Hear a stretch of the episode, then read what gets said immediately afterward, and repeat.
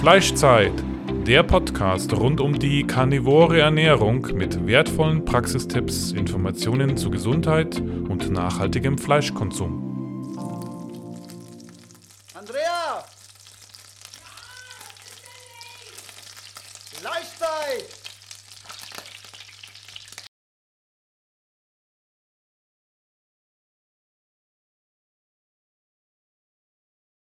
Yo, yo, yo, yo! Heute neue Folge Fleischzeit Podcast mit dem Titel Ethische und ökologische Aspekte zum Fleischkonsum. Und unter diesem Aspekt werde ich das Wort direkt mal weitergeben an meine Podcast-Partnerin Andrea, denn die möchte uns heute einiges über diese Thematiken erzählen.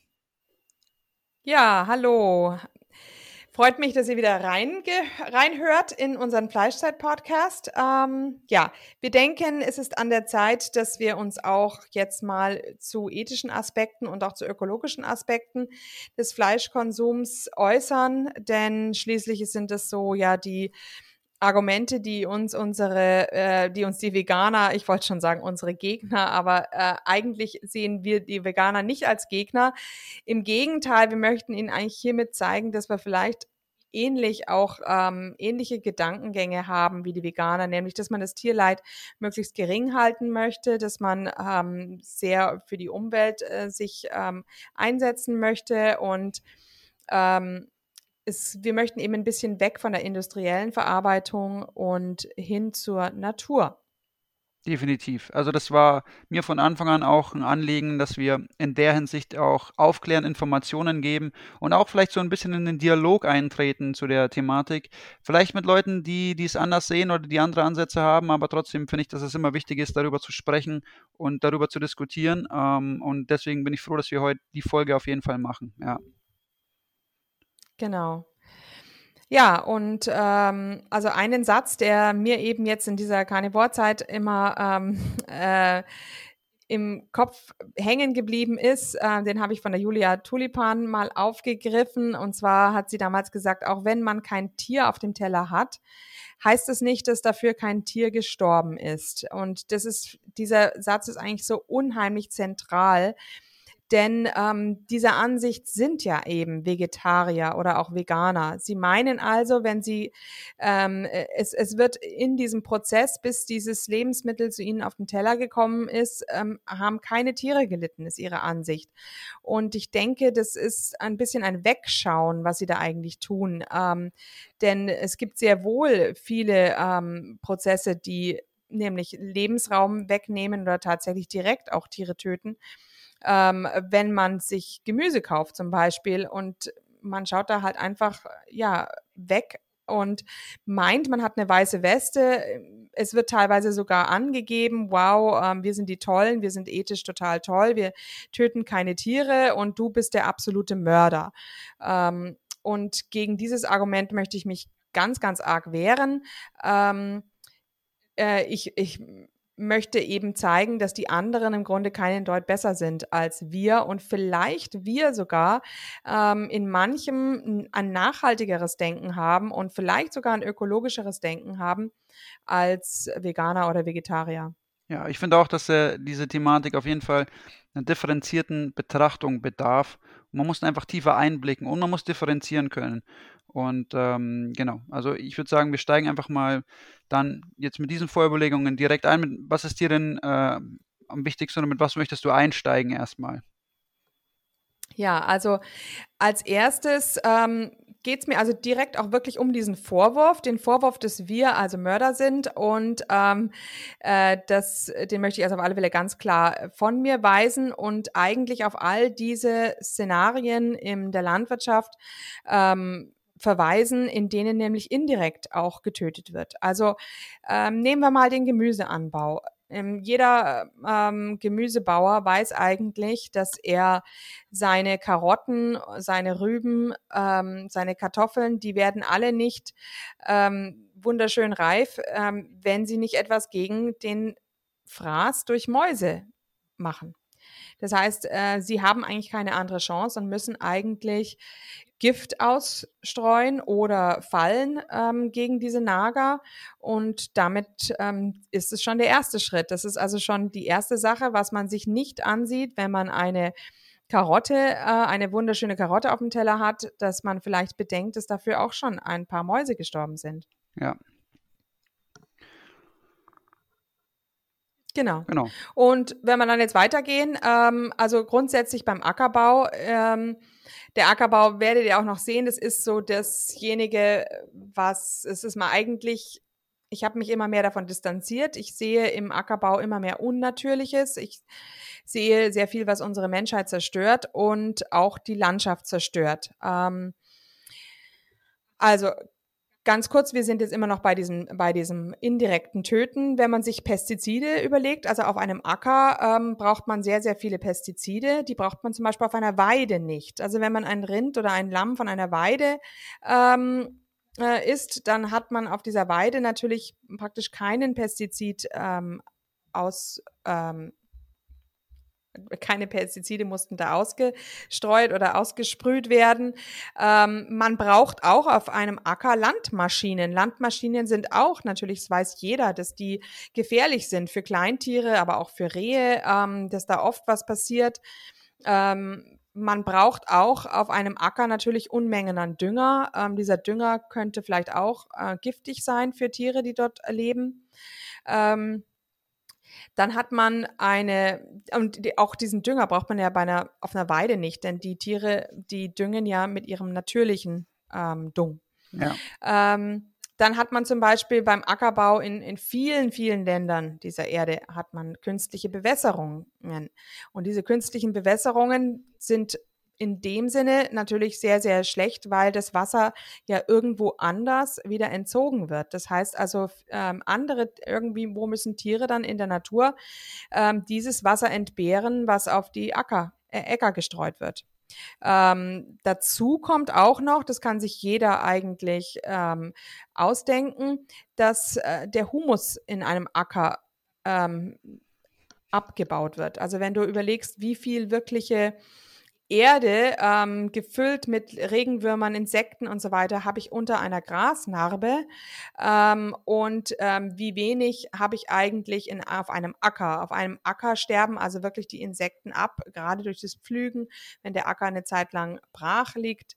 Ähm, auch das ist wieder eine Form, wo einfach ähm, ja nicht nur Flora, sondern eben auch Fauna zerstört wird. Ja, was ich einfach auch da anbringen möchte, wenn wir schon jetzt bei diesem Punkt indirekten Töten sind, es ist immer einfach und sehr plakativ äh, darüber zu argumentieren, dass man, weiß ich nicht, ein Schwein oder ein Rind stirbt, dass das geschlachtet wird.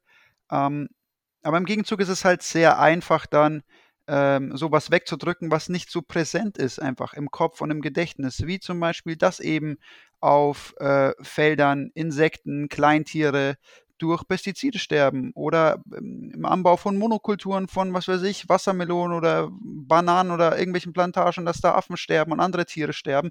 Das ist natürlich sehr einfach zu wegzudrücken und sehr einfach zu verdrängen, wenn man eine Banane isst. Ne?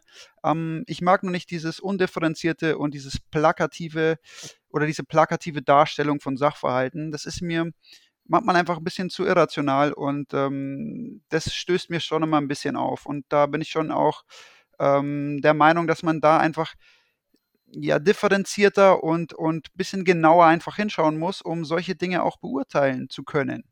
Und ja. ähm, das ist so ein Punkt eben dieses indirekte Töten, das einem natürlich auch dann als erstes in den Sinn kommt, wenn man über sowas spricht.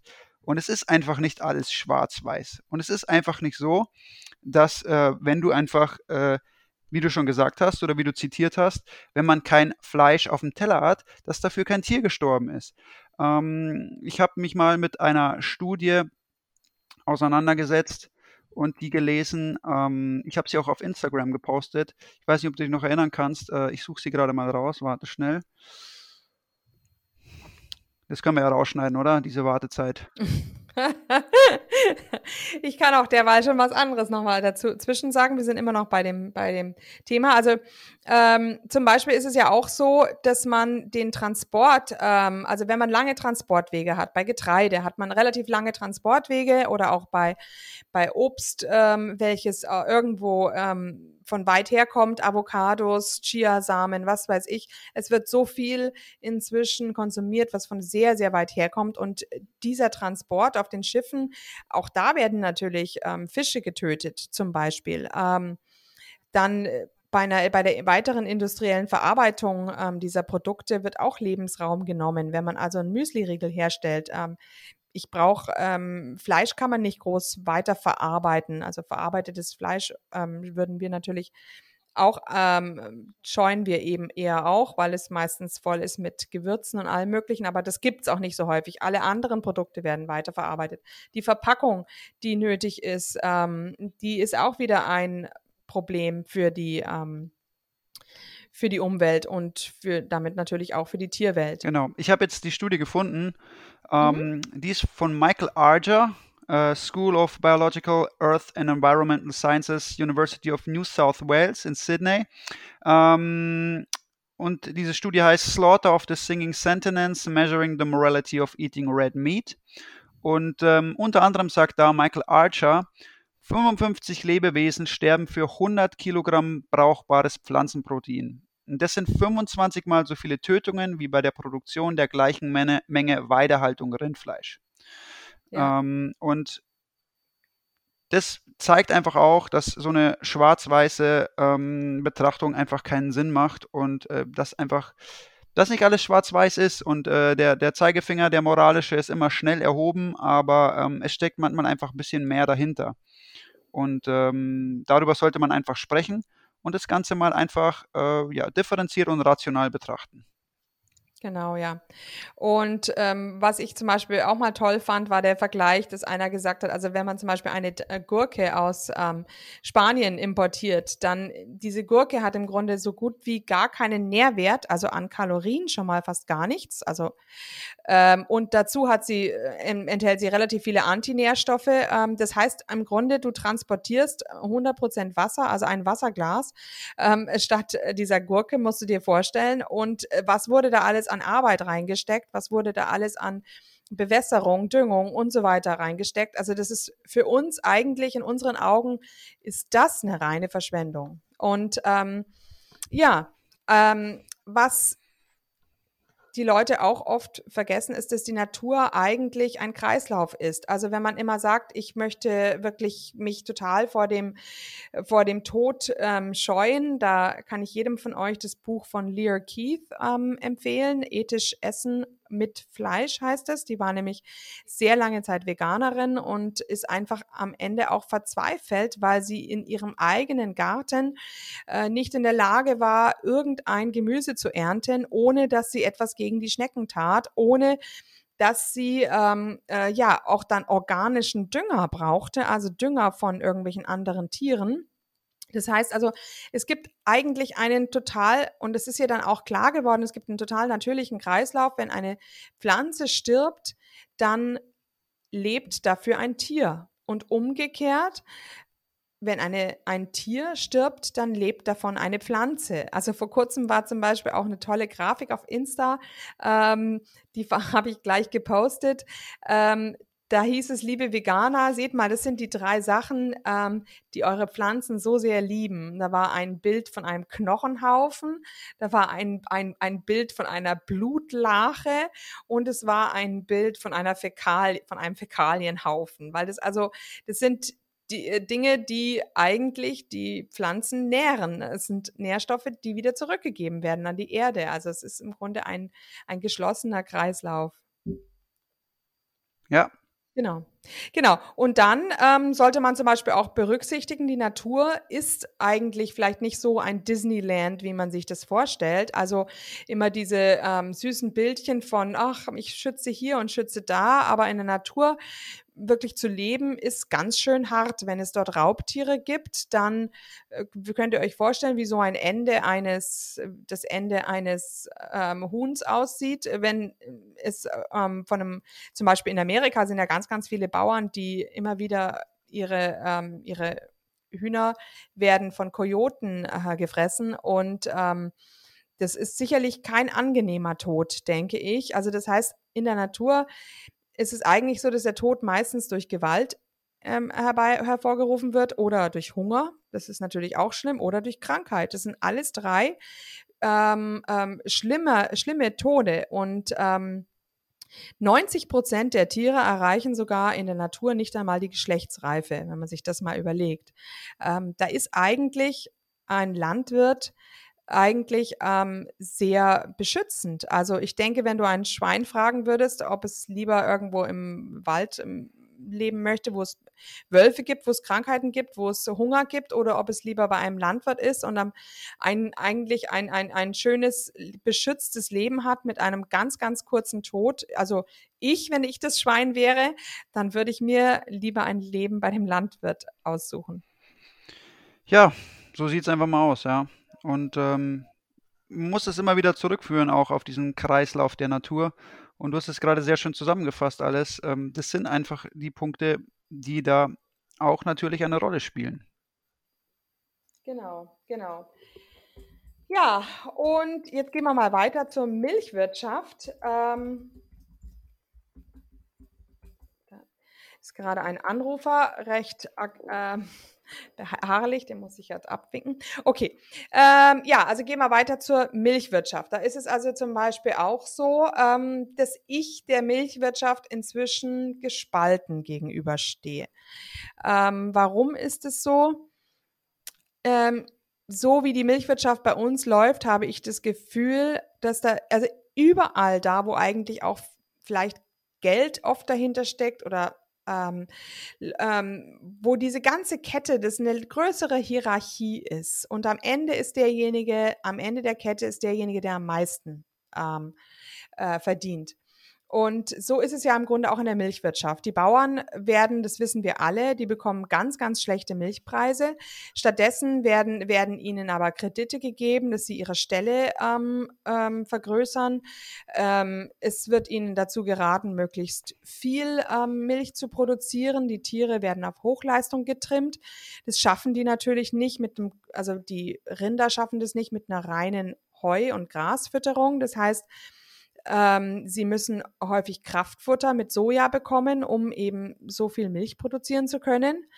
Dann ist es so, dass das auch die Lebenszeit dieser Kühe unheimlich verkürzt. Also die haben dadurch eine Lebenszeit von vier Jahren, vier bis fünf Jahren statt 18 Jahren. Also ähm, und weil ja eine Kuh auch erst im zweiten, in ihrem zweiten Jahr das erste Mal kalbt, also das braucht praktisch zwei Jahre, bis eine Kuh überhaupt das erste Mal kalbt und dann Milch gibt. Ähm, und dann wird sie quasi zwei Jahre lang Milch geben. Danach brauchst du schon eine Ersatzkuh. Das heißt, du musst immer genauso viele Ersatzkühe parallel haben, wie du diese Kühe hast, ähm, die eben Milch geben.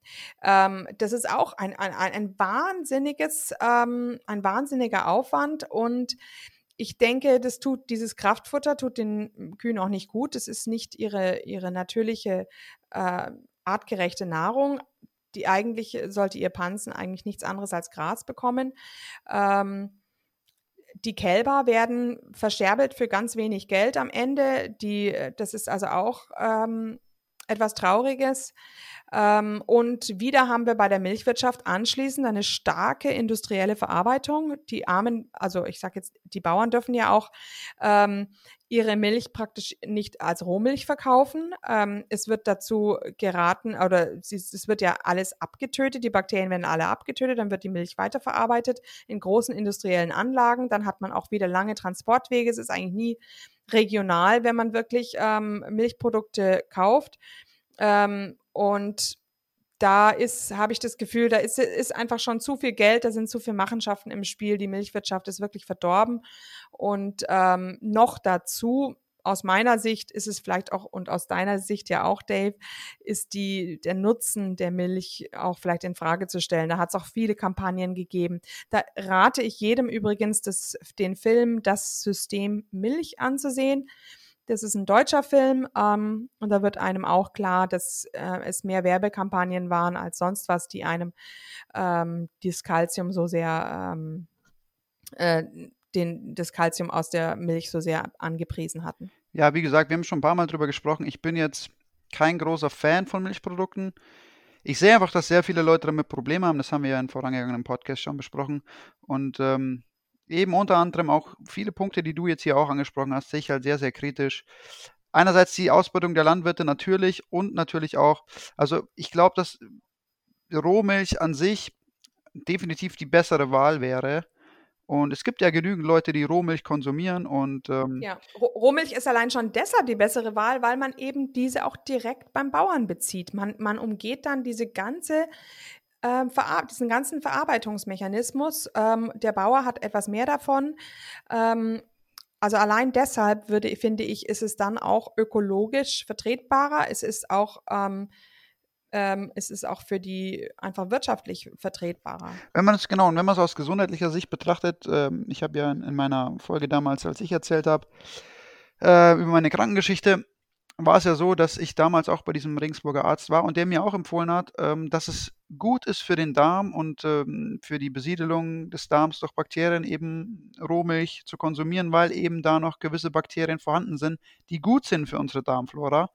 Und ähm, ja, also von, de, von, dieser, von der Sicht heraus finde ich das natürlich einerseits schade und natürlich sehe ich es sehr kritisch und bin allgemein kein großer Fan von Milchprodukten. Ähm, hat in erster Linie natürlich erstmal damit zu tun, dass ich sie sowieso nicht essen kann.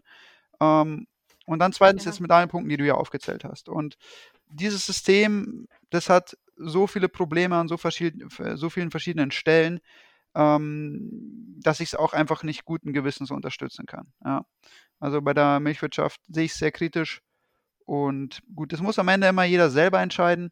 Wir sind ja auch ein Stück weit jetzt hier auch einfach nur da, um aufzuklären. Wir wollen jetzt, eigentlich will ich jetzt hier auch keine große Meinung dazu machen. Ähm, aber man sollte halt gewisse Dinge, genauso wie man gewisse Dinge beachten sollte, wenn man Essen konsumiert in Bezug auf seine Gesundheit, sollte man halt auch gewisse Dinge in Bezug auf die Umwelt und auf die Nachhaltigkeit und auf die vielleicht äh, Vorgänge ähm, in Bezug auf gewisse Nahrungsmittel einfach auch kennen. Und dann kann man für sich eine Entscheidung treffen, ob man es konsumieren möchte oder nicht. Aber man sollte Bescheid wissen. Und deswegen genau. sind wir unter anderem heute auch hier. Ja, und ähm, ich kann eben nur ähm, euch deshalb noch einen Begriff an, ähm, ans Herz legen, und zwar ist es die sogenannte Mutterkuhhaltung. Ähm, da gibt es also ähm, immer mehr Landwirte, die dazu übergehen, die einfach feststellen, die Milchwirtschaft ähm, laugt sie aus, ähm, bringt ihnen kein, kein zusätzliches, ähm, keinen zusätzlichen Verdienst. Im Gegenteil. Ähm, und es tut den Tieren auch nicht gut. Und die satteln um auf Mutterkuhhaltung. Das heißt, dass wirklich die, das Kalb bei seiner Mutter bleibt und nur die Mutter, also die Kuh, nur ihr eigenes Kalb ähm, ähm, ernähren muss mit ihrer mit ihrer äh, Milch. Dadurch leben die eben dann auch so lange, ja, bis zu 20 Jahre oder 18 bis 20 Jahre.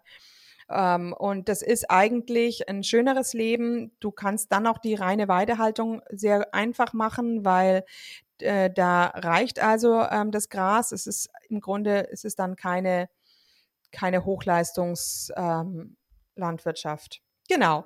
Ja, und jetzt gehen wir mal zu einem anderen Thema über. Das ist das, wo mich wahrscheinlich viele Leute noch gar nicht daran denken, dass ich da ähm, etwas ähm, gegen Ethik ähm, oder ähm, gegen Umwelt ähm, dazu sage, und zwar das Obst. Also ich find, bin der Ansicht, dass Obst, so wie es heute ist, absolut ähm, unnatürlich ist. Es ist hochgezüchtet. Jeder von uns weiß eigentlich, dass ein Urapfel ähm, winzig, winzig klein ist, sehr bitter. Das heißt, das meiste Obst, was wir heute haben, wurde alles durch den Menschen ähm, aufgrund des Zuckergehaltes erst gezüchtet. Die Behauptung, dass Obst sehr viele Nährstoffe enthält, möchte ich entschieden abwiesen, äh, abweisen. Das Einzige, was es eben vielleicht enthält, ist Vitamin C. aber ähm, die angeblichen Antioxidantien, die werden eigentlich durch die ganzen schädlichen Substanzen, ähm, Gerbstoffe, Phytinsäure, Oxalsäure, Tannine, also äh, ja, Tannine sind Gerbstoffe, ähm, Salicylsäuren, also viele, viele Säuren, die dem Körper nicht gut tun. Dann der Fruchtzucker tut uns nicht gut. Wir essen also zu viel Obst. Ähm, das ist für unsere Leber schlecht. Ähm, wir, so viele Leute bekommen immer mehr eine nicht alkoholische Fettleber. Ähm, Zucker enthält, ähm, Obst enthält eigentlich 15 Prozent Zucker. Das ist nämlich eine ganze Menge.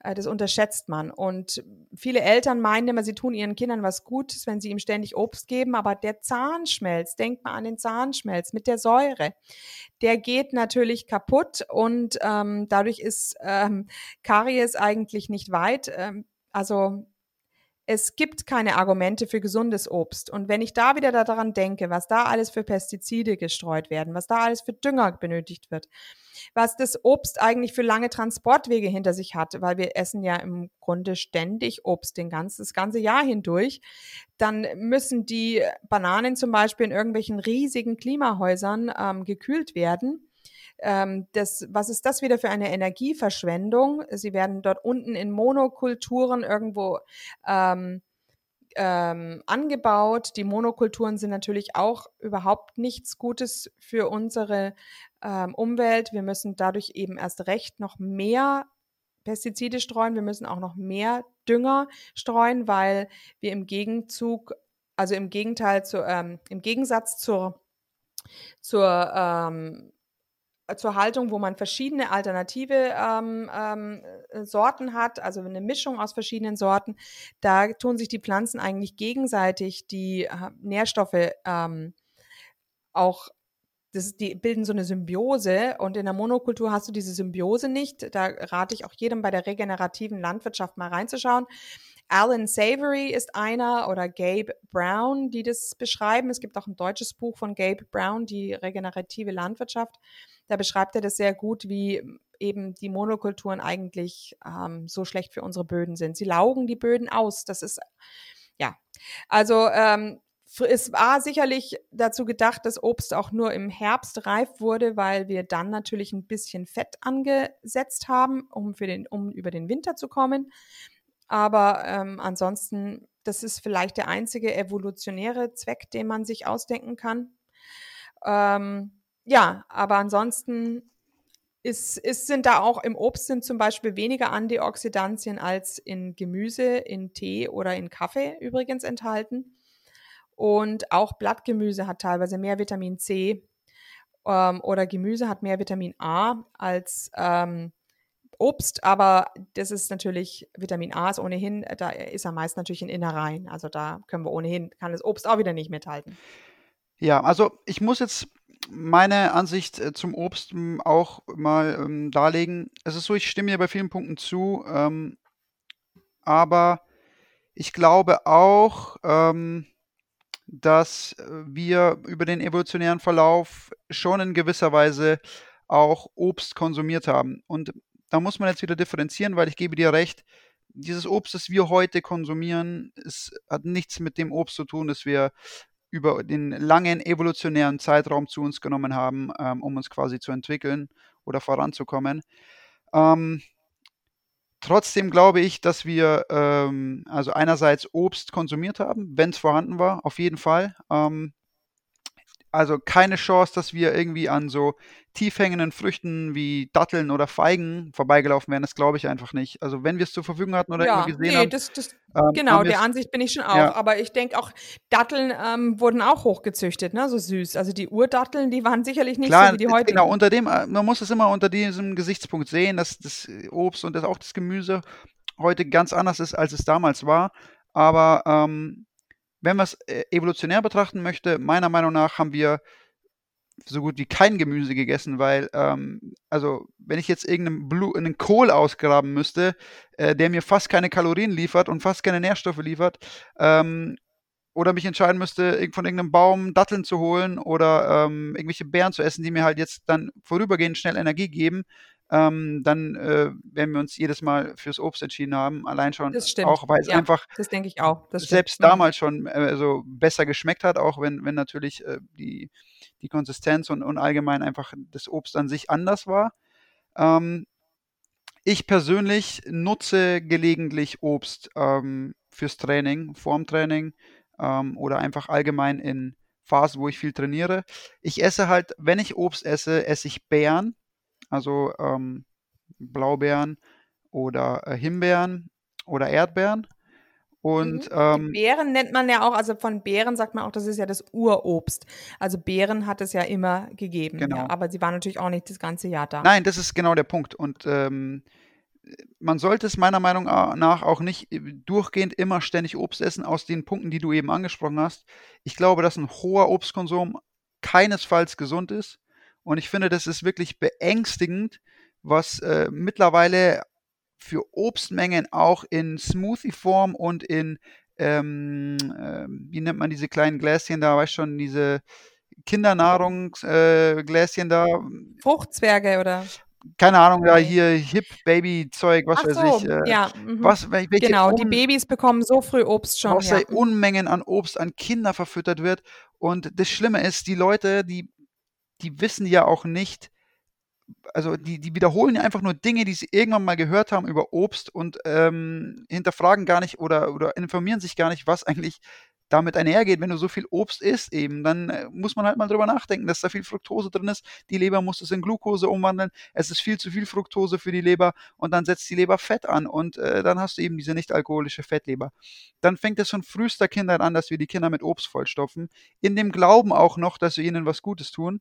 Ähm, im Gegenteil, im, ganz im Gegenteil, wir machen sie dadurch krank. Ähm, das ist, was die Leute auch nicht verstehen. Zucker ist Zucker, okay? Egal, ob ich dem jetzt äh, Industriezucker gebe oder Obst. Okay, beim Obst habe ich vielleicht noch ein bisschen Vitamin C drinnen, ähm, aber im Grunde, was im Körper passiert, die Umwandlungsprozesse, ähm, am Ende hast du immer quasi, es wird in Glucose umgewandelt und dein Blutzucker steigt.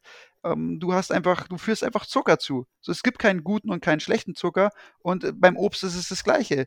Ganz einfach. Und ähm, das finde ich sehr erschreckend, dass das so viele Leute nicht wissen und da muss man einfach aufklären, weil das einfach auch so, kein, kein Mensch in unserer Gesellschaft denkt sich ja, wenn er Obst isst, dass er vielleicht nicht unbedingt gerade das, das optimale äh, Essen zu sich führt, sondern du hast immer diese Befriedigung, wenn ich Obst gegessen habe, dann hast du dir was Gutes getan. Dann hast du was Gesundes Ja, gemacht. ja, es ist also ein Und, äh, absolutes So, Scheinding. dein Blutzucker steigt durchs Obst, muss man auch mal dazu sagen. Durch die Fructose steigt der Blutzucker halt nicht so schnell so hoch.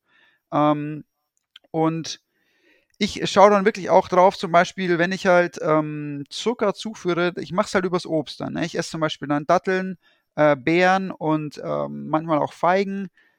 Solche Sachen geht in die Richtung. Ähm, und ja, dann, ich merke auch, also mein Blutzucker steigt da nicht so hoch, wie wenn ich jetzt äh, irgendwie zum Beispiel Honig essen würde oder so, aber ähm, man muss es natürlich immer auch mit Bedacht machen und, und schau, ich, ich esse halt, das Obst esse ich halt, ähm, weil, weil ich danach viel trainiere und mich viel bewege und ähm, ich verbrauche diesen Blutzucker, der dazu, dadurch entsteht und die, die Glucose, die quasi durch die Fructose umgewandelt wird, äh, durch die, durch die Leber. Und das sollte man einfach auf dem Schirm haben. Ähm, trotzdem würde ich sagen, du, ich habe jetzt bei dir rausgehört, du hast jetzt schon eher einen sehr negativen Blick auf Obst. Ich würde sagen, es ist schon ein Lebensmittel, da hast du jetzt mir auch zugestimmt, was wir evolutionär zu uns genommen haben und was uns auch geholfen hat und was auch wichtig war. Ich glaube, dass es schon wichtig war. Ja, aber nicht in den Mengen, die wir also Nein, nein, haben. genau, Ich das auf meine nicht in Fall. den Mengen, zum anderen auch nicht aus, aus Südamerika oder, ähm, Genau, oder genau. Südafrika. Also, Also, äh, da muss man auch Saison, mal, ja, das ist ja saisonal, regional, äh, von mir aus okay. Also wenn, wenn jemand natürlich einen, einen Apfelbaum im Garten hat, also ich habe jetzt meinen Apfelbaum auch nicht gefällt, nur weil ich Karnivoren geworden bin, das wäre ja schlimm. Und meine Trauben, ähm, Reben habe ich auch nicht rausgerissen, nur weil ich Karnivoren geworden bin. Aber ähm, ähm, das ist natürlich was Schönes, wenn man da was Regionales hat. Ähm, und ja, aber also, ich denke, es gerade auch, oder ich bin jetzt gerade auch weit überbewertet. Ja, ich bin jetzt gerade auch ein bisschen zu sehr von den ethischen, ökologischen Aspekten abgerutscht und ich glaube, man sollte definitiv sich nochmal äh, gesondert in einer Podcast-Folge mit dem Obst auseinandersetzen. Ähm, aber um das jetzt abzuschließen, also ähm, es hat natürlich die, also wie soll ich sagen, also es ist natürlich so, dass, dass das Obst einfach mittlerweile als was super Nachhaltiges, super Tolles propagiert wird, aber eigentlich ist größtenteils bei, dem, bei vielem Obst einfach das Gegenteil äh, der Fall, wie du schon gesagt hast. Wir haben lange Transportwege, wir haben Pestizide, wir, wir haben wirklich Monokulturen, wo auch Tiere sterben. Ähm, der Anbau ist nicht optimal, es ist hochgezüchtet, viel zu viel Zucker drin und ähm, egal wie schön auch, äh, weißt du, ich fühle mich auch angesprochen durch einen schön angerichteten Obstteller. Fühle ich mich angesprochen.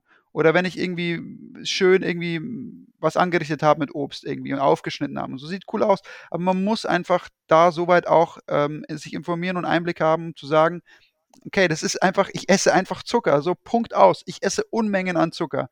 Und ähm, in Verbindung mit diesen ganzen ökologischen Aspekten sollte man sehr bedacht mit dem Obstkonsum umgehen und man sollte einfach sowohl gesundheitlich als auch äh, nachhaltig und äh, umweltbedingt, nach, nachhaltigkeits- und umweltbedingt einfach darauf achten, welches Obst man konsumiert und ähm, das Ganze einfach auch mal hinterfragen und sich vor Augen führen. So, damit können wir es eigentlich abschließen, oder?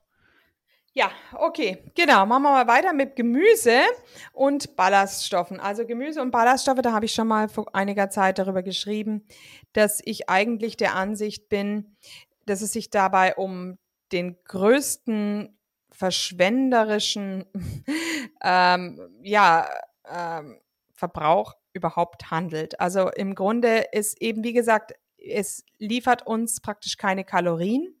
Es liefert uns sogar sehr, sehr viele Antinährstoffe, über die haben wir ja schon mal gesprochen. Also ähm, das heißt, Antinährstoffe bedeutet im Grunde Giftstoffe, die uns im, im Dünn, den Dünndarm die den Dünndarm daran hindern, dass er eigentlich die Nährstoffe aufnehmen kann. Das heißt, es werden also Mineralien gebunden, zum Beispiel Eisen, Magnesium, Kalium, und wir können es gar nicht aufnehmen. Ähm, es werden auch ähm, ähm, was haben wir noch? Also ja, also äh, ja, Aminosäuren werden teilweise geblockt. Also ähm, die Protease-Inhibitoren, die blocken die Aufnahme von, von Eiweißen. Das heißt also, wenn wir Gemüse zu unserem Fleisch essen, dann ist es nicht nur so, dass wir ähm, im Grunde 90 Prozent davon wieder ausscheiden, ohne es verwertet zu haben, sondern, also wir haben natürlich ein paar Bakterien in unserem Darm genährt, aber die bringen auch nicht mehr als Pupse.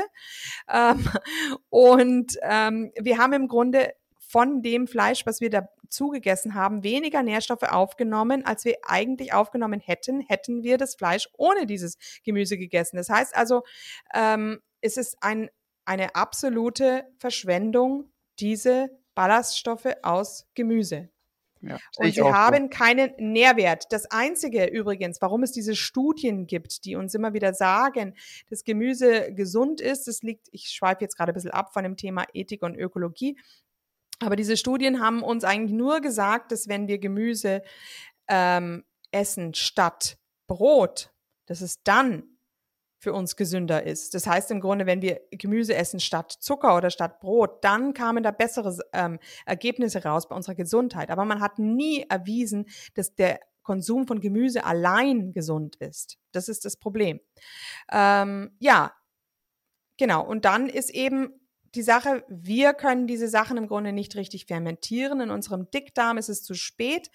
Die Nährstoffaufnahme findet vorher schon in unserem Dünndarm statt. Das Einzige, was wir damit füttern, sind eben, wie gesagt, die Bakterien. Wenn man eigentlich in die, in die, in die Veterinärmedizin schaut, ähm, da würde man sagen, was wir eigentlich mit der, äh, eigentlich, wenn, wenn, wenn wir eigentlich einen, einen ähm, einen Tierarzt hätten, der zu uns kommen würde, der würde zu uns sagen, was ihr da drin habt in eurem Dickdarm, das sind lauter Schmarotzer, ähm, hört mal auf, die weiterhin zu füttern, das ist eine uneffektive ähm, Tierhaltung oder uneffektive Menschenhaltung, was wir hier haben. Also ist es eben wieder, es ist eigentlich deshalb auch ökologisch nicht sinnvoll. Ja, und ich glaube, wir haben beim Gemüse das ähnliche Problem einfach auch wie beim Obst wir haben teilweise ewig lange Transportwege. Wir haben natürlich dann wieder Pestizide, ähm, ja, Insektizide, alles Mögliche, äh, was auf diesem, auf diesem Obst drauf ist. Und es ist einfach wieder, ja, es ist einfach oft oder wieder mal nicht so, wie es scheint einfach auch. Und darüber sollte man sich Gedanken machen. Und wie du schon sagst, wenn du jetzt den Vergleich anführst, ob es sinnvoll ist, dann so viel Gemüse auch zu essen, also meiner Meinung nach überhaupt nicht. Und natürlich von dem Obst habe ich sogar noch was. Ich bekomme davon Energie. Ne? Von dem Gemüse bekomme ich höchstens Bauchschmerzen und nicht wirklich Energie. Also das ist so ein Punkt. Das stimmt, ja, ja, das ist richtig. Das Einzige, warum wir im Moment so sehr gern Gemüse mögen, ist, weil unser Magen eigentlich auf die Dehnungsrezeptoren uns das Gefühl der Sättigung sagt. Und die Leute wollen sich im Grunde den Magen vollschlagen und haben das Gefühl, wenn die, wenn die, wenn die Magen, äh, der Magen richtig gedehnt ist durch diesen vielen dieses viele leere Zeug, dann, ähm, dann essen sie weniger. Und äh, komm, es ist im Grunde eine reine Suchtgeschichte wieder. Wir wollen Unmengen essen und.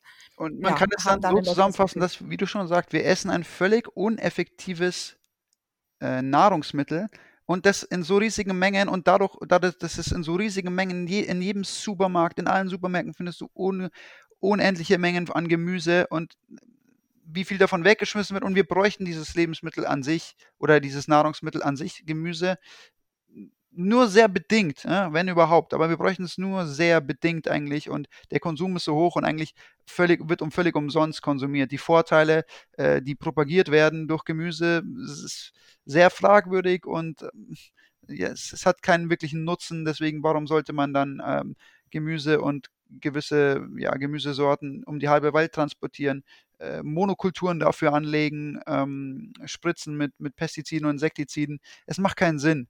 Dieser riesige Konsum macht keinen Sinn. Aber ich bin da auch der Meinung, dass man sagen kann, du, wenn du es schaffst, irgendwie dir regionales Gemüse zu besorgen, Champignons, äh, Gurken, ähm, was auch immer, ähm, dann spricht da nichts dagegen. Ne? Man muss halt einfach auch wieder ja, differenzieren, genau. wo beziehe ich dieses Gemüse ähm, und äh, wie wird auch, also, jetzt blöd gesprochen, wie wird dieses Gemüse gehalten? Ne? Da gibt es natürlich auch Unterschiede. Und ähm, das Nachhaltigste wird natürlich sein, dass du dir deinen eigenen Gemüsegarten anlegst und einfach da das, was du anbauen kannst, hier mit unserem Klima und was auch immer, ähm, dass du es anbaust für deinen eigenen Verzehr. Und ich kenne viele Leute, die das machen die ihren kleinen Gemüsegarten hinterm Haus haben oder ihr, ihr kleines Gewächshaus irgendwo und ähm, ihr eigenes Gemüse produzieren.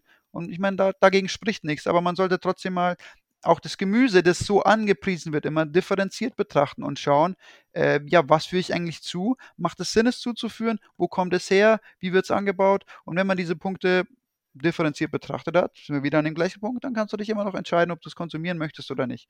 Aber man sollte Bescheid wissen. Okay, genau. Gut, gehen wir zum nächsten Thema über und zwar im Grunde zu dem Kraftfutter, welches die Tiere ja sehr viel also in der Tiermast ähm, bekommen. Ähm, wir Karnivoren sind eigentlich schon auch der Ansicht, wer es sich, man sollte natürlich das Essen, das Fleisch essen und kaufen, was man sich leisten kann. Ähm, und das ist bei uns auch gar nicht so schwer, weil wir ja wirklich viel fettes Fleisch essen und auch viel Innereien und das ist nicht so teuer. Ähm, und da ist es eben dann schon gut, wenn man darauf achten kann, dass die Tiere artgerechtes Futter bekamen. Also wie wir vorhin schon bei der Kuh erwähnt haben, ähm, so ist es also nicht bei allen Wiederkäuern, also bei der Kuh, aber auch bei Schafen ist es so, dass die eigentlich nur Gras brauchen, also nichts anderes. Das heißt, äh, wenn man da mit Soja und mit Mais zufüttert, ähm, ich meine, ganz geringe Mengen kann man vielleicht noch vertreten oder sind auch im biologischen Anbau, wird es teilweise gemacht, aber ähm, es ist eigentlich für den Wiederkäuer nicht artgerecht. Ähm, warum ist überhaupt dieser ganze Soja-Anbau, warum hat der so sehr zugenommen und auch dieser Futtermaisanbau? Ähm, da gibt es eigentlich zwei Gründe. Also bei den Schweinen ist es so, früher hat man den Schweinen bei uns im Land auch noch die Essensreste geben dürfen. Früher haben alle Kantinen ähm, am Ende des Tages kam ein Laster und hat alle Reste mitgenommen. Der kam zu den Schweinen. Ich weiß auch noch ganz genau in der Bäckerei, in der ich gearbeitet habe. Das waren anschließend Kistenweise, die alle zu den Sch Kisten, die zu den Schweinen kamen. Das hat man verboten. Ähm, Dabei waren das alles abgekochte bzw. gebackene Speisereste. Man hat äh, diese Geschichte der Schweinepest, da wer sich da auch für interessiert, der kann entweder sich mit dem Herrn Dr. Wodak ähm, davon ein bisschen was hören, aber auch von Dr. Polmer. Ähm, es, ist, es wird ein bisschen gemunkelt, dass da auch sehr, sehr viel hochgespielt wurde. Ähm, und es ist leider so, dass oft sehr viele Geldinteressen oder, oder Mächte in unserem Land ähm, vertreten sind und die dann solche Regelungen einführen, dass man einfach verbietet von nun an, dass die Schweine ähm, ähm, Essensreste bekommen. Dabei hat früher jeder, jeder äh, jeder, ähm, jedes Gastwirtschaft hatte früher sein Schwein hinten drin. Das hat die Reste bekommen. Das war eigentlich eine, eine prima Verwertung. Das war eigentlich auch etwas Nachhaltiges. Ähm, heutzutage wird also dieses, werden diese Speisereste, die muss man, dafür muss man müssen die Gastwirte, aber auch äh, die Kantinen, die müssen Geld zahlen, dass das wirklich abgenommen wird und dass es entsorgt wird. Äh, das ist also unheimlich schade, denn seitdem, bei Geflügeln ist es das Gleiche, seitdem fehlen diesen Tieren Eiweiße. Aminosäuren. Man hat einen Aminosäurenmangel und da hat natürlich, ähm, wurde dann natürlich äh, Hurra geschrien, jetzt können wir ihnen mehr Soja geben. Ähm, Soja ist aber eigentlich und Mais übrigens auch. Also Mais ist in unseren Breiten seit ungefähr 300 Jahren ähm, vertreten. Soja ja noch wesentlich, wesentlich kürzer. Das heißt also, die Schweine haben sich auch immer noch nicht an Mais gewöhnt und sie haben sich auch noch nicht an Soja gewöhnt. Genauso wie wir Menschen uns nicht daran gewöhnt haben. Sie haben nämlich auch nicht die Lektine, äh, die Enzyme, um diese Lektine zu spalten. Das heißt also, sie sind auch dadurch eigentlich anfälliger für Krankheiten durch diese ähm, durch diese Verfütterung mit Soja.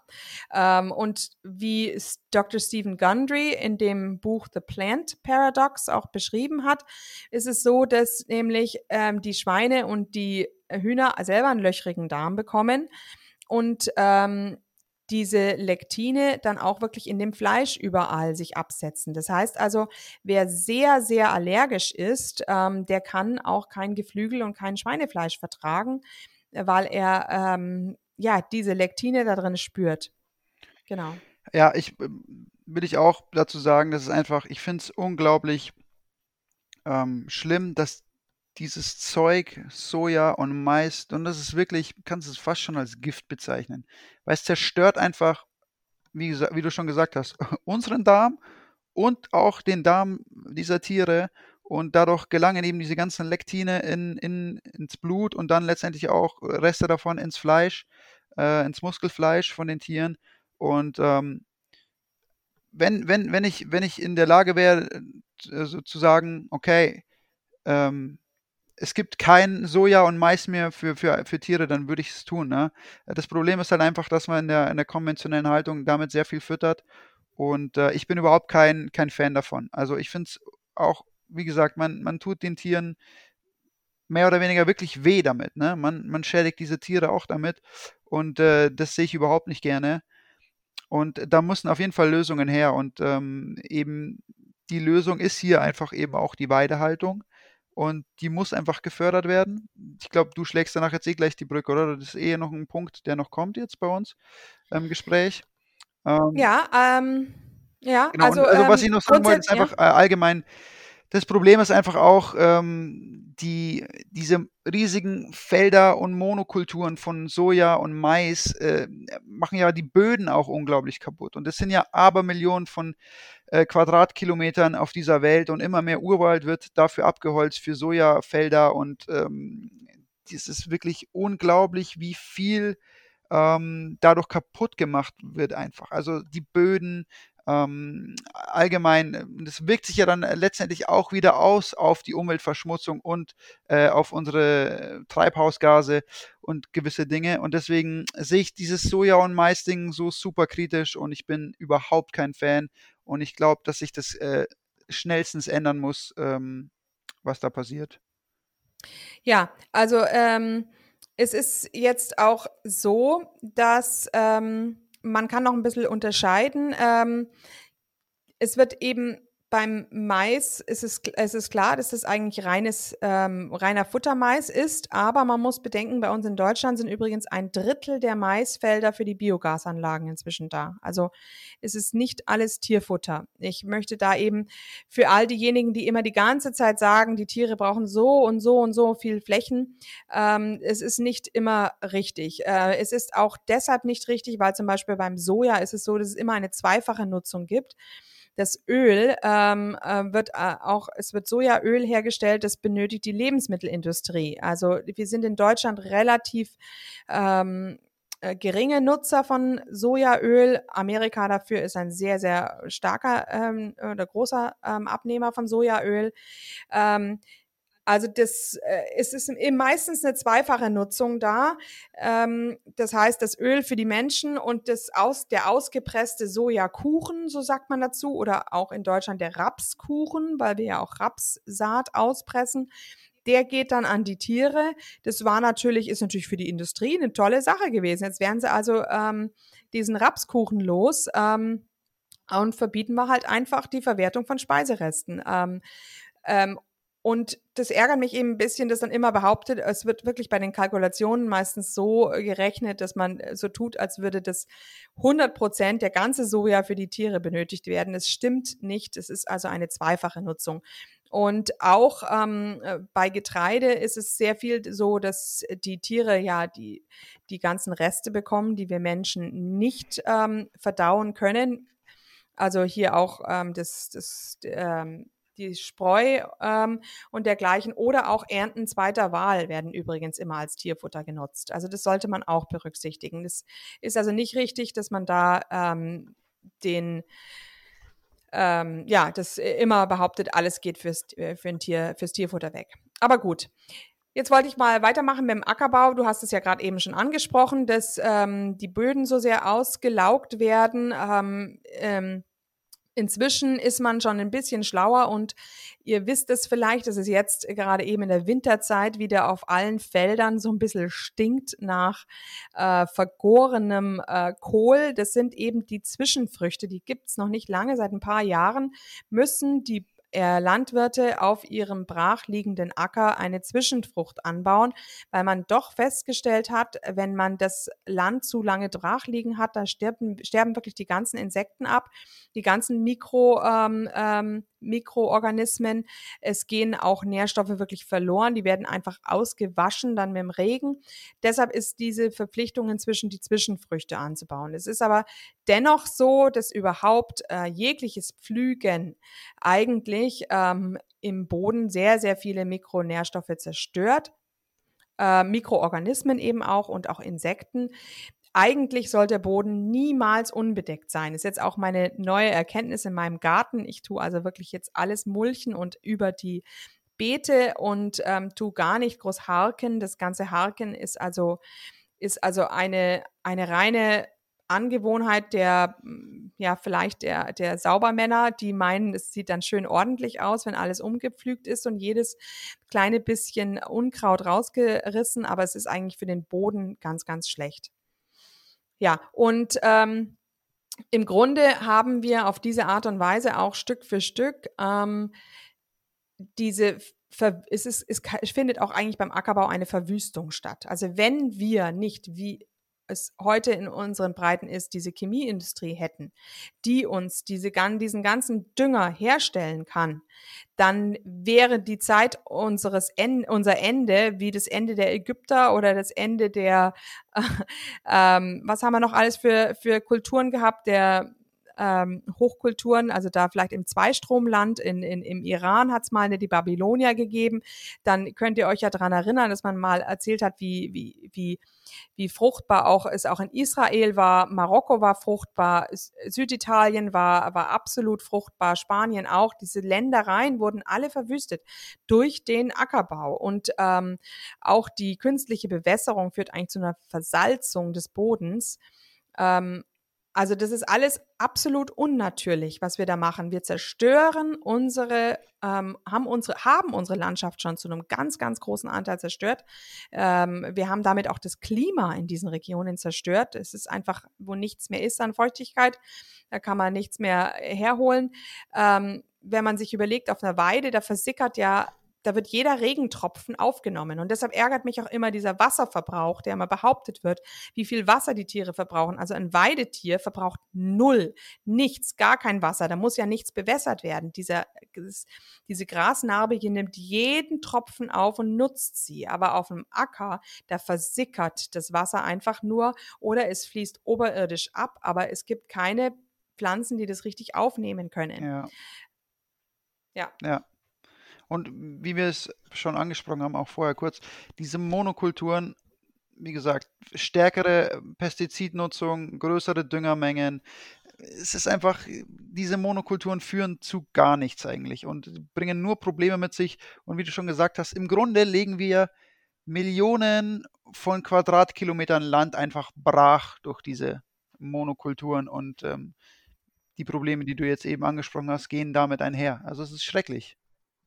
Ja, genau. Das ist also meiner Ansicht nach ähm, wird es einfach unheimlich, ähm, ja, da wird einfach weggeschaut und dieser ganze Brot, Nudel ähm, und ähm, Müsli-Konsum, der fördert genau das und auch der Obstkonsum und der Gemüsekonsum. Das sind alles absolute Monokulturen. Also ähm, ich möchte mal weltweit etwas dazu sagen und das dass diese furzende Kuh, die Methan ausfurzt, so schlecht gemacht wurde, das kommt nicht von ungefähr. Ähm, ich werde später nochmal erklären, warum das nicht, ähm, warum diese, Begründ diese Argumente wirklich falsch sind. Aber jetzt erstmal überlegt euch mal, weltweit ist es so, dass eigentlich zwei Drittel der landwirtschaftlichen Fläche Weiden sind, also Grasland. Ähm, woran liegt das? Es ist nämlich häufig so, dass entweder der Boden nicht fruchtbar genug ist für einen Acker oder es ist nicht feucht genug oder es ist zu kalt vom Klima her. Dagegen, ihr wisst ja, die Weiden, die wir oben in der Alm haben, wo es also trocken ist, äh, ein Gras ist ganz unanspruchsvoll. Ähm, also sehr anspruchslos und diese Kühe, wenn die wirklich aus Gras die Nährstoffe ziehen oder auch Schafe oder auch Pferde, ähm, gibt ja oder auch ähm, verschiedenste ähm, Weidetiere, dann tun die wirklich absolut ja nährstoffarmes Land nutzen auf diese Art und Weise.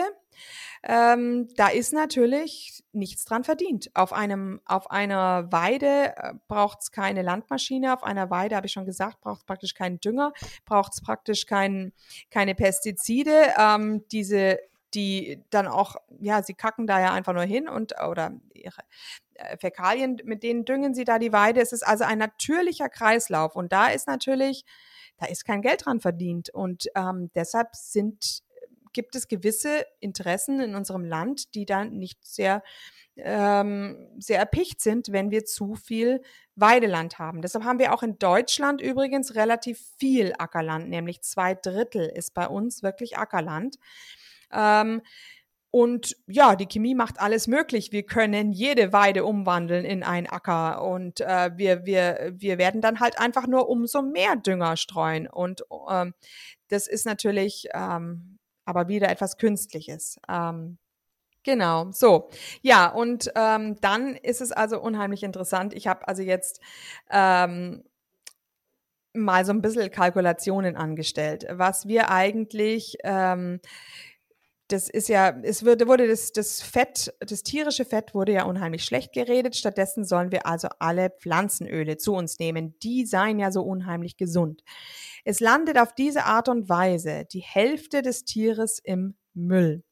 Ähm, es wird also das Fett von einem Rind und sehr, sehr viel Fett vom Schwein landet alles im Müll. Stattdessen tun wir extra Flächen anbauen, auf denen Soja und ähm, Raps ähm, wachsen, Erdnuss wachsen, damit wir da also unsere, die Öle daraus äh, herstellen können.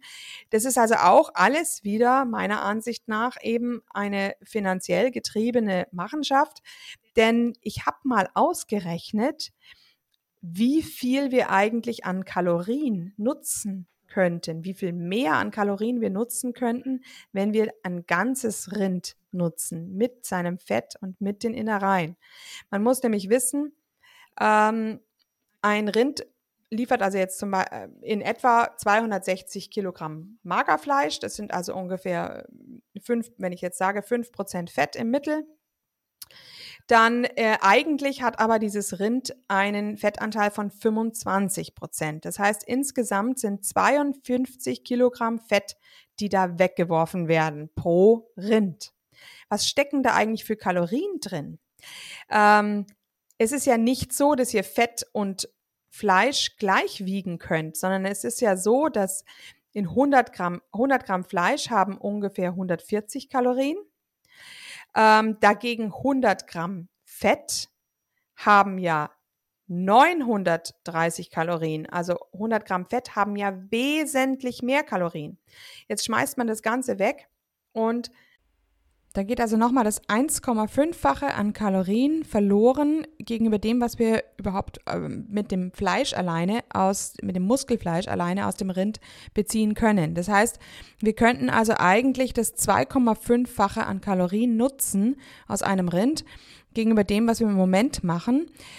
Die Innereien und die Knochen habe ich da jetzt aber noch gar nicht einmal mit berücksichtigt. Wenn man also das, das, wenn man das wirklich jetzt äh, sich mal so vor Augen führt, ist es äh, ist ja wirklich nicht tragbar. Es ist unglaublich. Nee, ist nicht tragbar. Das heißt also im Grunde, ähm, von wegen, wir brauchen so viele Tiere, so viele Tiere und wie sollen wir die Menschheit ernähren, wie sollen wir die Menschheit ernähren? Also äh, für mich ist die Rechnung jetzt eigentlich boah, ähm, ganz schön ähm, überraschend und ich behaupte auch, dass wir nicht viel Fleisch essen. Es ist so, kaum ein Karnivor isst wirklich ein Kilogramm Fleisch.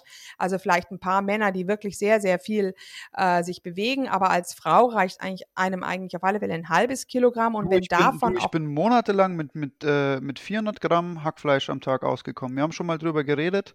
Ähm, manchmal auch mit weniger. Manchmal auch mit 300 Gramm Hackfleisch am Tag ausgekommen und den Rest über Fett. Und es funktioniert einwandfrei.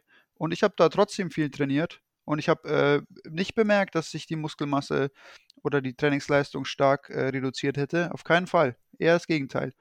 Und ähm, ja.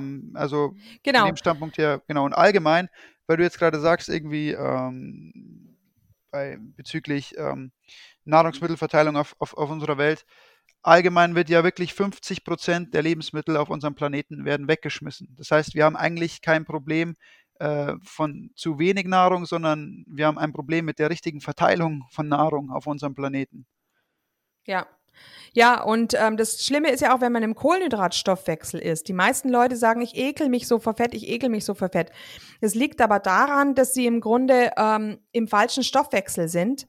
Ähm, und es ist ohnehin ein schlimmer Stoffwechsel. Das ist ein Hunger, Sättigkeits, also ähm, äh, Schaukelstoffwechsel. Das heißt, ähm, ja, sie, sie haben im Grunde gar keinen wirklichen Hunger. Wenn sie eigentlich mal ein paar Tage fasten würden, dann würden sie plötzlich richtig hungrig und dann hätten sie auch Appetit auf fettes ja, Fleisch. Ja. Das ist so. Also das, da kann ich euch noch ans Herz legen, ähm, so eine, so eine äh, Film. Ich weiß immer nicht, was ich schon im Podcast gesagt habe. Also falls ich das schon mal gesagt habe, ähm, äh, bitte entschuldigt das. Also in dem Film The Magic Pill ähm, hat es ein autistisches Kind gegeben, was man also wirklich, das hat auch nichts anrühren wollen, diese ganzen fetten ketogenen Sachen. Es sollte also umgestellt werden auf die ketogene Ernährung und ähm, war also total Kohlenhydrat, Zucker und, und Kohlenhydratsüchtig. Und dann hat man es wirklich fünf Tage lang fasten lassen, dieses Kind, weil die hat ja, die hat auch alles verweigert, aber man hat ihm e diesem Kind eben keine Süßigkeiten und keine Kohlenhydrate mehr gegeben. Und nach diesen fünf Tagen hat dieses Kind solch einen Appetit auf Fleisch gehabt. Und von da an war es immer, war immer Appetit auf fettes Fleisch da. Also, und auch auf Fett da. Also, das liegt nur daran, dass wir alle keinen richtigen Hunger haben, dass wir im falschen Stoffwechsel sind. Deshalb hat man keinen Appetit auf Fett. Ist ja auch logisch. Der Körper, äh, die Zellen leben alle von Glucose, also sagen sich die Zellen, geben die das Signal weiter, wir brauchen Fett nicht. Aber das ist genau, Fett, wie du sagst, das ist ein riesiges Problem. Äh, allein aus diesem Aspekt, wenn man das jetzt äh, weiterdenken würde, wenn wir alle mal in Ketose wären, dann hätten wir so viele Probleme weniger, auch in Bezug auf die Nachhaltigkeit und die Verwendung von Lebensmitteln auf unserem Planeten. Und ähm, wie du schon sagst, dieser ständige ähm, Glykogenstoffwechsel ähm, bringt so viele Probleme, nicht nur gesundheitlich, sondern eben, wie man es jetzt auch sieht, auch äh, nachhaltigkeitsmäßig und ökologisch mit sich. Genau. Und ähm, Fett ist eben, gerade tierische Fette haben viel, was pflanzliche Fette nicht haben. Sie haben nämlich Cholesterin. Ähm, Cholesterin ist nämlich gar nicht schlimm. Äh, Cholesterin ist eigentlich unheimlich wichtig, nämlich für unsere die Bildung unserer Sexualhormone, für die Bildung unserer Stresshormone. Cholesterin ist in jeder Hautzelle vorhanden. Das heißt, es ist, man, es ist also ein wichtiger Baustein für unsere Haut und auch eine Vorstufe von Vitamin D. Und grundsätzlich enthält tierisches Fett aber auch andere fettlösliche Vitamine, wie also Vitamin A, Vitamin D haben wir gerade schon angesprochen, Vitamin E und Vitamin K2. Und bei Vitamin A und Vitamin K2 ist es sogar so, dass es die tierisch, ähm, diese tierische Form ist, die besser bioverfügbar für uns ist. Somit ist es also auch da wieder ähm, unheimlich äh, ja, besser, wenn wir tierische Fette zu uns nehmen, statt dieser pflanzlichen, die enthalten viel zu viel ungesättigte, mehrfach ungesättigte Fettsäuren, Omega-6, ähm, welches eigentlich zu Entzündungen in unserem Körper führt, weil wir so viele Oxidationen dann eingehen. Das habe ich ja schon mal erklärt. Und dann noch was. Ähm, natürlich, wir schmeißen ja nicht nur das Fett weg. Wir schmeißen äh, Knochen, da haben wir auch noch, die Knochen habe ich jetzt gar nicht aufgeschrieben, aber Kollagen ist ja total klar. Wenn wir also uns Knochenbrühe machen, früher haben die Menschen regelmäßig ihre Knochenbrühe ja, Machst du mir mal eigentlich wieder eine? ja, du hättest eine mitnehmen können letzten Samstag. Ich hatte eigentlich noch ich Gläser da. Ich liebe Knochenbrühe. Ja. Es, man muss auch mal dazu sagen, diese Dinge, die wir, wir nutzen sie schon, aber wir, wenn wir jetzt für die Gesellschaft sprechen, die Dinge, die nicht genutzt werden, wie du schon sagst, sehr nährstoffreich und teilweise auch super, ähm, super schmackhaft teilweise auch. Und sehen wir mal von der Leber ab, okay, die schmeckt viel nicht, aber es gibt viele Dinge, zum Beispiel ähm, das Knochenmark esse ich mittlerweile super gern, weil es einfach mega schmeckt und ähm, super leicht zuzubereiten ist und einfach, du kriegst es ja quasi geschenkt, ne? Du musst ja nichts dafür zahlen. Äh, ja, es ist, und es genau. ist super nachhaltig, es wird eigentlich sonst nur weggeschmissen. Und es klingt jetzt auch im ersten Moment irgendwie auch, mag abschreckend klingen für Leute, die irgendwie noch nicht in der Carnivoren- oder Ketogen-Szene sind. Aber Leute, probiert es einfach mal und, und da wird die Nachhaltigkeit immer irgendwie so abgetan. Ne? Bei allem anderen ist es super wichtig, Bio, Bio-Obst, Biogemüse, aber wenn es darum geht, dann, dann wird rumgejammert. So, ähm, genau, das also die feinen Damen. Das ist so Cherry-Picking, das ist, das ist, das ist, macht keinen Sinn. Also entweder ganz oder gar nicht. Ne? Und ähm, dieses, ja, äh, ich esse nur Biogemüse und so, ja, das ist halt irgendwie schon mega easy. Ähm, und dann sich da dieses fette Label Nachhaltigkeit irgendwie aufzudrücken, ähm, aber alles andere, was weggeschmissen wird, ist ja in Ordnung dann, ne? solange du Biogemüse essen kannst. Das ist einfach, sowas regt mich auf. Genau. Und wie schwachsinnig im Grunde auch das Wegwerfen von Innereien ist, äh, wird einem klar, wenn man eigentlich mal schaut, was die eigentlich alles an hm, Nährstoffen enthalten, also an Vitaminen natürlich, ganz, ganz viele Vitamine. Alle Vitamin C ist auch in Innereien drin, Vitamin A, also in Unmengen und dann natürlich auch ähm, Mineralien, also ähm, Eisen, Zink, ähm, Kalium, die sind auch in ganz, ganz großen Mengen da drin. Ähm, das heißt also, statt Innereien ähm, oder statt Nahrungsergänzungsmittel zu nehmen, wäre es eigentlich sinnvoll, einfach nur in, Innereien ähm, zu essen. Ja. Genau. Und das ist also jetzt bezüglich des Wegwerfens. Und jetzt gehen wir mal ein bisschen zum Klima über. Da habe ich also auch noch ein bisschen etwas, vor allem, weil uns ja die ganze Zeit erklärt wird, dass die Kühe so viel Methan ausstoßen und dass das ja so schlecht ist für, ähm, für den, die, äh, unsere Klimaerwärmung. Ähm, ganz so stimmt das nämlich nicht. Ich möchte euch mal die drei Klimagase als erstes vorstellen. Es gibt also CO2, das kennt jeder von euch. CO2 ist ähm, ein Klimagas, welches nicht sehr aggressiv ist, aber dafür sehr, sehr lange in der Atmosphäre bleibt. Das Ärgerliche ist, ich habe sehr widersprüchliche ähm, Angaben bekommen. Ich habe äh, im Internet gefunden, dass es 120 bis 1000 Jahre in der Atmosphäre verbleibt. Das heißt also, ähm, CO2 nimmt auch deshalb so sehr zu, weil wenn wir fossile Brennstoffe ähm, ja, verfeuern, also durchs Autofahren, ähm, in Fabrikanlagen Und es, die Welt wird halt immer wohlhabender. Das heißt, die Chinesen und die Inder und alle wollen also inzwischen Auto fahren. Wir haben also immer mehr fossile Brennstoffe, die einfach aus der Erde ähm, entnommen werden und die verbrannt werden. Und dabei geht das CO2, was in diesen, also der Kohlenstoff, der eigentlich in diesen fossilen Brennstoffen gespeichert war, der geht jetzt in die Atmosphäre in, in großen, großen Mengen. Deshalb nimmt auch CO2 auch so sehr zu. Jetzt ist es so, war also das erste Gas. Das zweite Gas ist ja Methan, welches ich gerade schon angesprochen habe. Das ist 25 mal stärker ähm, äh, klimaaktiv als CO2. Das heißt, es ist äh, also es tut die Klimaerwärmung stärker voran schreiten lassen. Es ist aber so, dass Methan sich nur neun bis zehn Jahre in der Atmosphäre hält. Und wenn ich als Mensch CO2 ausatme, dann ist, stammt ja der Kohlenstoff von irgendetwas, was ich vorher gegessen habe. Und genauso ist es bei den Kühen. Wenn sie ihr Methan ausatmen, dann stammt der Kohlenstoff von dem Gras, welches sie vorher gegessen haben. Das Gras hat wiederum CO2 aufgenommen gehabt. Ähm, das heißt, es ist ein Kreislauf, aus dem dieses Methan stammt.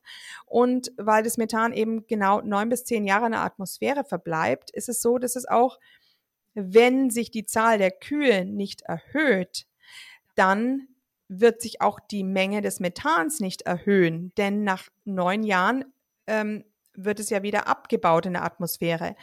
Also, weil wir haben in letzter Zeit nicht mehr Fleisch gegessen, sondern im Gegenteil. Europa hat in letzter Zeit wesentlich weniger Fleisch gegessen. Ich glaube, Deutschland ist auch wirklich an der Spitze des, des äh, Abnehmens. Ähm, wir haben vor allem weniger rotes Fleisch auch gegessen übrigens. Wir essen zwar mehr Geflügel, aber wesentlich weniger Rind, ähm, was auch schade ist. ähm, gut, auf alle Fälle also, wie gesagt, Methan dürfte von den, von den Tieren her nicht zunehmen in der Atmosphäre. Jetzt ist es aber bei Methan so, dass es in jüngster Zeit just auch zunimmt.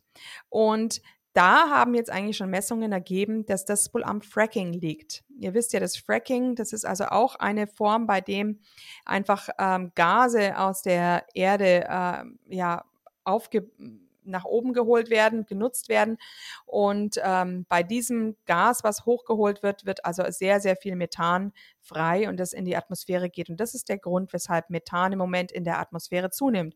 Also die, die Kühe sind da drin am allerwenigsten schuld. Und ähm, das ist wieder typisch, wen, ähm, auf wen tut man das ähm, projizieren? Auf diejenigen, auf die Tiere, wo man natürlich wesentlich weniger Profit bei hat, als eigentlich bei bei äh, ähm, dem Anbau von Getreide ähm, oder von Soja. Da hat man natürlich wesentlich mehr Profit, den man daraus ziehen kann.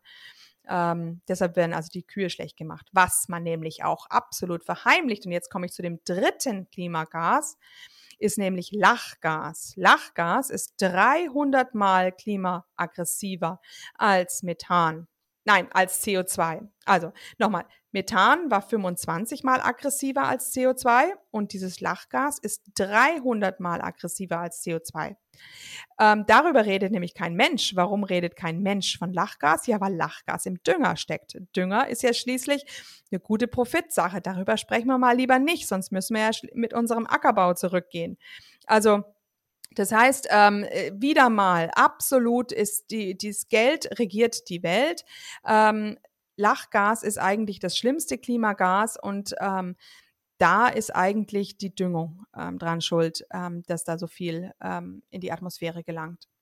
Ja, und als Abschluss, jetzt bin ich an und für sich schon beim Abschluss, ähm, könnte ich, würde ich sagen, was bringt uns überhaupt das ganze Klimagerede, was bringt uns das ganze Gerede über Ethik, wenn wir Menschen mit der Ernährung, mit so viel den Kohlenhydraten, wenn wir damit eigentlich immer kränker werden. Ähm, Diabetes nimmt immer mehr zu, Krebs nimmt immer mehr zu. Es kann aber nicht genetisch sein, weil wir vermehren uns schließlich im Moment nicht. Trotzdem nehmen diese Krankheiten unheimlich zu, diese Zivilisationskrankheiten. Das Gesundheitssystem in den USA benötigt zum Beispiel schon 10 Prozent des gesamten CO2-Ausstoßes der USA. Ähm, es geht in Deutschland auch rapide nach oben. Ähm, was nützt es, wenn wir die Tiere lieben, aber nicht uns selbst, wenn wir selber ausschauen wie die letzten ähm, Zombies. Zombies. Ja. Genau, wenn wir schlecht gelaunt sind, wenn wir depressiv sind, wenn wir nicht richtig arbeiten können, wenn wir äh, keine Fröhlichkeit ausstrahlen, wenn wir mit, äh, einfach mit der Natur auch nicht im Einklang sind und mit uns selber nicht im Einklang sind. Ähm, also das ist auch ein ganz, ganz wichtiger Gedanke, finde ich, ähm, der das Ganze ähm, das ganz, die ganzen Gedanken, die Vegetarier und Veganer haben, eigentlich zunichte machen. Vor allem, was hat das ähm, denn mit Ethik ja. dann zu tun, wenn, wenn andere Leute krank werden, wenn andere Menschen krank werden? Wo ist da der ethische Standpunkt bei der ganzen Sache? Wie ist das dann vertretbar? Und es gibt halt nun mal äh, viele Leute, die durch eine rein pflanzliche Ernährung einfach keine gesundheitlichen Vorteile mit sich tragen ähm, genau, denken wir an unseren Interviewgast, unseren letzten äh, mit Krebs und ähm, an den Florian, der eben gesagt hat, er hat sich eigentlich total gesund ernährt und äh, trotzdem ist dieser Krebs aufgekommen. Oder auch Ben hat auch erzählt, er er, er hat es immer versucht und ist immer mehr prädiabetisch geworden. Er hat mehr Sport versucht, weniger zu essen. Oder denken wir an Kirsten, die erzählt hat, wie die, wie die Veganer ähm, einmal stürzen und einen Oberschenkel-Halsbruch haben, weil ihre Knochen inzwischen so porös sind. Es ist, mir fehlt einfach dieser, ähm, dieser, dieser Blick aufs Ganze und ähm, einfach auch diese Zusammenhänge, die man einfach mal betrachten muss. Und dann sieht man halt, dass einfach Nachhaltigkeit einfach nicht so ein Thema ist, das einfach so schwarz-weiß betrachtet werden kann und dann gesagt werden kann, ja, so muss man es machen und so läuft es am besten. Und ähm, das fehlt mir einfach in unserer Gesellschaft auch, diese Dialogfähigkeit fehlt mir und mir fehlt einfach, dass, dass, dass gewisse Dinge diskutiert werden und, und reflektiert werden. Das ist einfach nicht mehr vorhanden und es wird einfach panisch, panisch in eine Richtung gelaufen. Es wird nicht nach links und nicht nach rechts geschaut. Es wird äh, reaktionär, affektiv werden Handlungen vollzogen in der Politik, aber auch das Individuum, das so handelt. Und dadurch kommen wir nicht voran. Und ähm, man muss einfach mal jetzt ein Stück weit auch wieder anfangen zu denken und einfach rational denken. Nicht immer irgendwie emotional irgendwelche ähm, Handlungen vollziehen, sondern wirklich einfach mal sich hinsetzen, tief durchatmen und dann mal Zusammenhänge betrachten und sich informieren und differenzieren. Und solange das nicht passiert, äh, sehe ich wirklich schwarz. Und ähm, ich glaube, dass da einfach sehr viel Aufklärung nötig ist und ähm, ich hoffe, dass wir da ein Stück weit auch einen Beitrag dazu leisten können, einfach. Und genau, man muss eben auch immer berücksichtigen, eine Zeitschrift, die, ähm, wovon lebt eine Zeitschrift? Eine Zeitschrift lebt nicht davon, dass sie Wahrheiten verbreitet, sondern sie lebt im Grunde von den Werbeanzeigen. Ähm, und wer schaltet Werbeanzeigen? Ja, das sind viele Pharma- und Nahrungsmittelkonzerne. Ähm, die haben auch viel Geld. Ähm, das ist, das kann man also denen einfach nicht verübeln, dass es einfach so ist. Das heißt, sie werden niemals darüber sprechen, dass der Dünger ähm, äh, so schlecht ist, sondern sie, sie sprechen eben davon, dass dann die Kuh zu viel furzt. Ganz, ganz klar, da ist, da steckt einfach keine Lobby dahinter.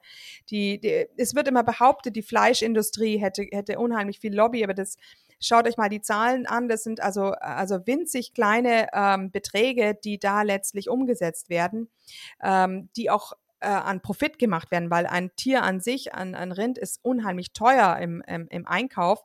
Ähm, da, da kann man nicht viel Marge obendrauf setzen. Ähm, das ist, äh, und man kann es eben auch nicht so sehr weiterverarbeiten und ähm, verpacken oder was weiß ich und so weit transportieren. Ich meine, Gut, Tiertransporte, da sind wir natürlich auch sehr dagegen. Wir sind auch der Ansicht, man sollte möglichst regional konsumieren. Und auf diese Art und Weise hat man auch einen Blick eben für den ähm, Landwirt und hat ein bisschen Bezug zu dem, was man isst. Das ist ein sehr schönes Schlusswort und ich würde sagen, damit entlassen wir euch wieder äh, zurück in euren Alltag, in euren Tag, je nachdem, wann ihr es hört, äh, oder in euren Abend ähm, und wünschen euch noch eine schöne Woche und ich würde sagen, dann bis zur nächsten Folge, oder? Ja, genau. Mhm, tschüss. Alles klar, auf Wiedersehen, Leute. Und hier unser Haftungsausschluss. Alle Inhalte im Podcast werden von uns mit größter Sorgfalt recherchiert und publiziert. Dennoch übernehmen wir keine Haftung für die Richtigkeit, Vollständigkeit oder Aktualität der Informationen. Sie stellen unsere persönliche, subjektive Meinung dar und ersetzen auch keine medizinische Diagnose oder ärztliche Beratung. Dasselbe gilt für unsere Gäste. Konsultieren Sie bei Fragen oder Beschwerden immer Ihren behandelnden Arzt.